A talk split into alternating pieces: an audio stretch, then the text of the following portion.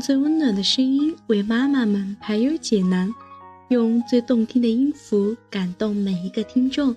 各位朋友，大家好，欢迎聆听妈妈 FM，更懂生活，更懂爱。我是本期节目主播苗媛。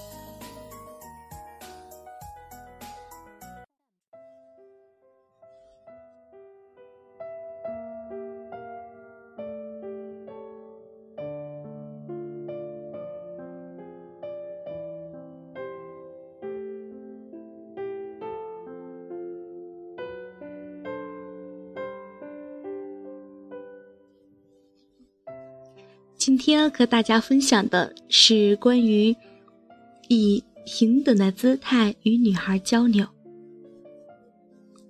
女孩看世界的眼睛是长在她那颗细腻温婉的心灵上的，所以家长请蹲下来和女孩交流，从女孩的角度和立场出发，用女孩的思维去考虑问题，这样。也许你就会明白，为什么他们大多喜欢那个长得既不帅、唱歌又吐字不清的周杰伦呢，并能够理解处在青春期的少女那种属于青春的躁动是多么的正常。同时，也能够知道，作为独生女的这一代是多么的需要亲情的引导、亲子间的交流。有了这样的理解，家长们也许就会发现，原来大家凭借经验的教育方法，实际上有一些是错误的，其中很多想法与做法是偏执的、落伍的。一位年轻妈妈和女儿发生了这样一个有趣的故事。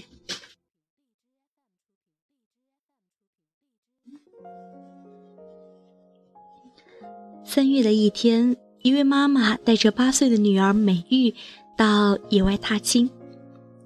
走在野外的乡间小路上，玉玉显得特别的兴奋，边走边跳。看到那些开得鲜艳但又叫不出名字的野花，她高兴的甚至蹲在那里，对着那些花朵说话，居然有小半个小时。这位母亲很诧异，问女儿。你在对花儿说些什么呀？他回答：“我对花儿说，你们今天开的真好看，我要是能每天和你们在一起就好了。”母亲又问：“你为什么要蹲下来对花儿悄悄说话呢？”女儿说：“对花儿说话一定要蹲下来的，在花儿的面前轻轻说话，这样花儿才能听得见呀。”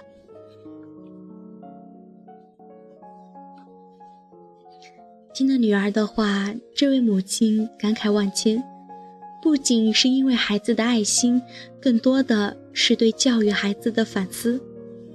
连孩子都知道对花儿说话要蹲下来轻轻地说，而我们做父母的教育孩子时又是怎么做的呢？我们常常喜欢把孩子比喻成祖国的花朵，然而在花朵面前，我们与之交流与沟通时，又有几次是蹲下来悄悄说的呢？蹲下来与孩子交流是现代教育中一种很热门的教育观念，它强调的是一种平等的观念，因为只有家庭内部民主平等的人际关系，才是孩子心理健康的维生素。尊重孩子。首先，应该认识到孩子也是一个独立的人，有自己的情感和需要。放下做家长的架子，使孩子觉得父母和自己是平等的。要你带孩子，不打骂他们。父母做错事、说错话，要勇于的向孩子承认错误。这并不会由此降低父母在孩子心中的威信。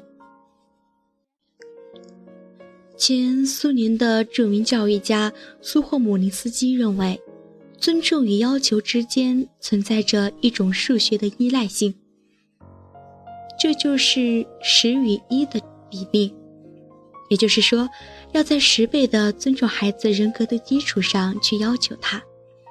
严格的要求始于高度尊重孩子的人格和个性，否则严格要求犹如逆水行舟。因此，家长在教育要求的内容选择上，应该尽力的发现、赞扬女孩的优点，多鼓励女孩的积极行为，并以此去压倒缺点。在教育的要求表达形式上，应摒弃居高临下、大声斥训的做法，代之以蹲下来、低声调的悄悄对话。蹲下来和孩子说话。这种特殊的教育方式在国外已经很普遍。蹲下来对孩子说话的积极效果有以下四点：第一，当父母蹲下来用低声调教育孩子时，孩子会察觉到大人的沉着、冷静、亲善和爱护，从而稳定住自己的情绪，并且能够及时的把所思所想的内容告诉大人。第二，蹲下来，低声细语地与孩子悄悄说话，孩子会感到与父母是处在平等的地位上，这样就能够引起孩子听大人说话的兴趣，而且使其能够集中注意力听大人讲话的内容，真正领会大人说话的道理，从而容易接受一些。蹲下来和孩子说话，更能够让孩子觉得受到了尊重。第三，常用这种蹲下来、温和亲切的低声调方式与孩子对话，还可以增强孩子对家长的信任感，增强孩子和家长进行交流的自信心。很多孩子和家长的交流很少，是因为他们对家长有恐惧感，而且认定家长和他们是没有共同语言的。长期下去，孩子就会和家长沟通缺乏信心。蹲下来和孩子说话，就可以改善孩子和父母间的沟通关系。第四，蹲下来和孩子说话，孩子能够更好的观察到家长的表情，能够真切的感受到父母的爱意，理解到父母的用心，从而能够发现自己的错误，从内心深处去体会父母的感情，从而加强与父母之间的沟通。总之，蹲下来对女孩说话是一种行之有效的教育之道，不妨一试。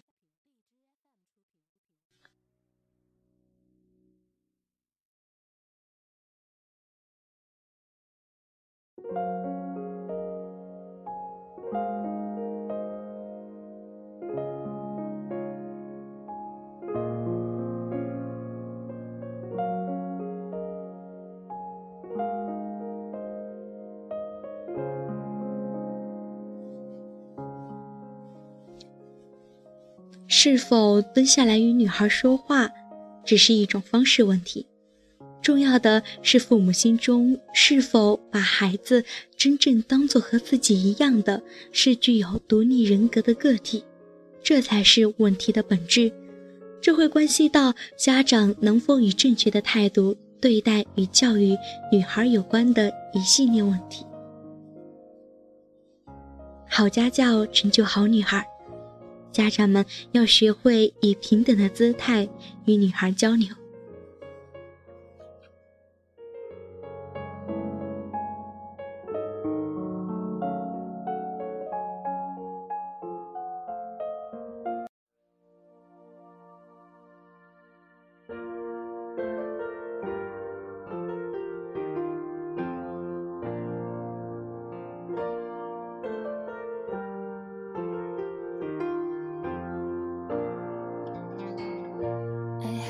seen you since that day. I dropped your things off like you asked me to.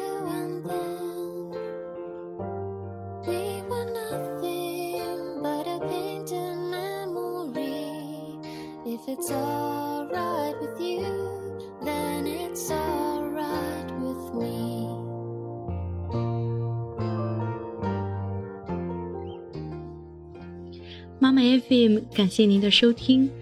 如果您喜欢我们的栏目，可以微信关注公众号“妈妈 FM”，更多精彩节目，请下载妈妈 FM APP 进行收听。